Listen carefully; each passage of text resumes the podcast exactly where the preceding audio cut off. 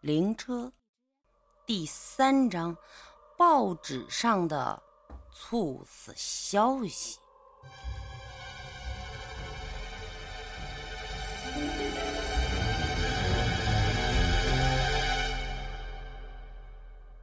这张身份证是一张女人的身份证，名字叫葛玉，长相挺俊俏。这个人我不认识。但看着照片呢，我却有一种似曾相识的感觉，隐隐的觉得好像在哪儿见过。我一定见过他，只不过暂时我想不起来了。我紧张的收好身份证，保洁阿姨调笑着说：“嘿呦，小明啊，这是谈对象了吧？”我的紧张是因为这张身份证来历不明。而保洁阿姨或许认为是我带着某个姑娘去住宾馆，登记身份证之后，我忘了还给人家。又过了几天，晚上下大雨，我发车回来呢，赶到宿舍的时候就已经湿透了鞋子。还好，另外的一双运动鞋我早就洗刷干净。早晨起床的时候，我迷迷糊糊的要穿着拖鞋去把那双已经清洗干净的运动鞋拿过来。低头一看，那双鞋就摆在我的床边，而且鞋带都穿得很整齐。我一愣啊，挠挠头，仔细的回想了一番。昨儿夜里回来。我冲了个凉呢，直接就睡了。那这鞋子是谁帮我放这儿？我跑出去问了陈伟，问问是不是他看我太累了，就帮我穿好了鞋带他却笑着说：“切，谁去碰你那臭鞋？”整个东风运通公司里，在房子总。在房子店总站的人能打开我宿舍门的只有陈伟和我，他是主管，肯定有宿舍的钥匙，但他没来过，那还会是谁呢？我心想，难不成这是谁的恶作剧吗？又过了一段时间，诡异的事情是越来越多。我忍不住呢，找同事打听了上一任老司机的家庭住址，就买了点水果，准备去拜访。人都说家有一老，如有一宝。年纪大的人呢，经历的事儿多，懂得也多。我虽然不信这种东西，但最近发生的事儿确实让我如坐针毡。老司机呢，住在市郊，是一个小村落。到他家的时候，大门没有关，进去一看呢，是一套四合院，挺讲究的住所。我站在院子里就问：“哎，这黄师傅在家吗？”上一任老司机叫黄学民，在院子里喊了这么两声，忽然。正北方向的房子的房门推开，出来一个二十七八岁的小伙子，他穿着人字拖、花色的大裤衩，留着一个小平头。此刻呢，皱着眉头问我：“哎，你找我爹干嘛？”他笑着说：“我笑着说啊，这个我是来拜访他的啊。”说话的时候呢，我顺手还晃了晃手中的水果。因为这个小平头的语气很不友好，脸上呢挂着一种谁都欠他钱的样子，所以我赶紧阐述自己的来意。停顿了片刻，他对我甩头说：“哎，进屋吧。”进了他家的屋里，我瞬间就愣在了原地。他们家正北方向的木桌上。放着一张黑白遗照，那黑白遗照分明就是那个老司机的。我一愣，支支吾吾的就问：“这这这黄黄师傅他他。小平头叹了口气说：“哎，一个月前我爹走了。”什么？我浑身一哆嗦，提着的水果篮子都差点掉在地上。一个月前走的，那我前两天遇上的黄师傅是谁呀？见我吃惊不小，他以为我还不知道这个消息，就给我倒了一杯水，说了一句：“你等我一会儿啊。”他拉开抽屉。翻找了一会儿，找出了一张略显破旧的报纸，递给我。报纸上头刊头条：十四路公交司机生前连续上夜班三十七天，每天仅休息三个小时，猝死在公交车上。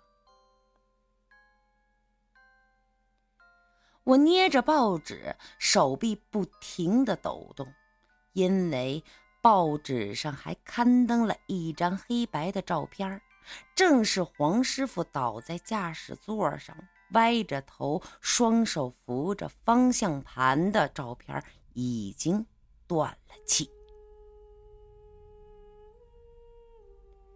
沉默了许久，我心里乱成了一团麻。见小平头心里也不怎么好受，我就劝了一句：“哎，大哥，我们都节哀吧。”小平头冷哼了一声说：“我爹虽说五十多岁，啊，身体硬朗啊。应聘十四路公交车司机的时候就说过，一天只发一趟车。打死我都不信我爹会猝死。这事儿我已经找律师了。”这一次，我非要把这东风运通公司告上法庭。这是人家的家事儿，那我就插不上嘴了呀。我点了点头，又跟他寒暄了两句。毕竟嘛，心情都不太好。我呢，这就找了一理由，说我还有事儿，哦，就离开了。随后的几天里，我一直心神不宁，心说。这人好好的，怎么开公交的时候就会猝死呢？我前两天看到的黄师傅，到底是不是幻觉呢？这事儿我没跟陈伟说，估计说了他也不信。可第二天我发车回来的时候，发现最后一排的座椅上。竟然放着一只高跟鞋，这可给我气坏了！我心想，这哪个娘们儿啊，这么没素没有素质啊！啊，公交车上脱鞋就不说了啊，最后还把这破鞋给我扔到座上了。我忍着心里那股恶心劲儿啊，捏着破鞋，正准备扔出公交车。可我刚看了一眼，顿时手一抖，这只鞋子差点从我手上掉下。不对，这种高跟鞋纯手工制作，十几年前卖的比较火，但现在已经没有女孩子再穿这种高跟鞋了。我回想了一番。今晚发车的时候，车上貌似没有上来过年轻的女郎。毕竟啊，我是个单身狗，这有美女上车，我也会多看两眼。我也没多想，当当时呢，就提着高跟鞋就扔到了垃圾桶里。第二天，我发车回来打扫车厢的时候，又在老幼病残的。砖座上发现了一枚金戒指，样式很老，很淳朴，没有任何的花纹，纯手工打造的那一种。我奶奶就戴过这种戒指。我再一想，这也不对呀，老幼病残专座上一般都没人坐，而今晚发车的时候，貌似也没见过老。太太上车呀。第三天，我特意长了一心眼儿，车子每到一站地，我停下来打开车门的时候，我都会先开后门，让乘客先下，然后呢，我回头一直盯着他们，看看有没有人故意往座位上放东西。等该下车的乘客都下去之后，我再开前门。让等候上车的乘客上车，而且每一个乘客我都认真的观察，大概记住了他们的模样。等到发车回来后，我打扫车厢，这一次又在后排的座位上发现了一条金项链。不对呀！我看着那条项链，顿时一惊啊！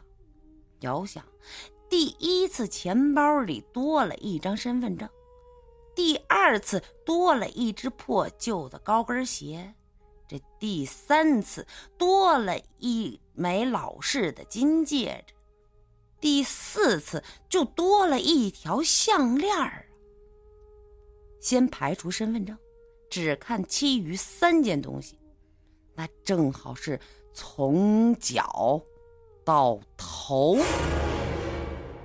如果这个猜想正确的话，那明天出现的东西应该就是一顶帽子。不知为何，我身上起了一层的鸡皮疙瘩，一股莫名的惧意涌上心头。我将高跟鞋从垃圾堆里捡了回来，让这几件东西，都锁在了我的抽屉里。第二天清晨，我刚睡醒，立马就拿起香烟去找了找车站里边的老司机，问问他们上上一任十四路公交司机住在哪里，因为现在我已经找不到黄师傅了。他已经死了，我无法再从他的口中打探到关于十四路公交车的信息，那就只有把目光放到上上一任公交车司机的身上，希望他没有出什么事情。刚开始问的时候，很多人都摇头，说自己不知道。我呢，专挑老师傅问，问到最后。三百零六路公交车的老司机看我的态度挺诚恳，还时不时的递烟，就小声的把上上一任十四路公交车司机的地址告诉了我。最后呢，他还叹了口气，意味深长的说：“哎呀，怪好的一小伙子，你要是会开别的公交车。”趁早就换了。哎，这话可别跟别人说。我点了点头，谢谢谢大叔了啊。看了表，才早上十点多，距离发车呢还有十几个小时，时间呢完全够了。当即呢，我就起身买了两盒好烟，直奔。上上一任十四路公交车司机的家里，通过交谈我知道，上上一任十四路公交司机叫周炳坤，今年四十出头。到了周炳坤所在的城中村，几听几经打听之后，才知道他现在在一家五金厂。当学徒，找到了那家五金厂之后呢，我顺利的在车间里找到了周炳坤。他头发凌乱，正在车床前打磨一根钢管我发现他左手的无名指断掉了，而且呢，断裂的地方啊，伤口结疤，切面。很不平滑，像是被钝器所伤。我走过去问：“您是周炳坤，周师傅吧？”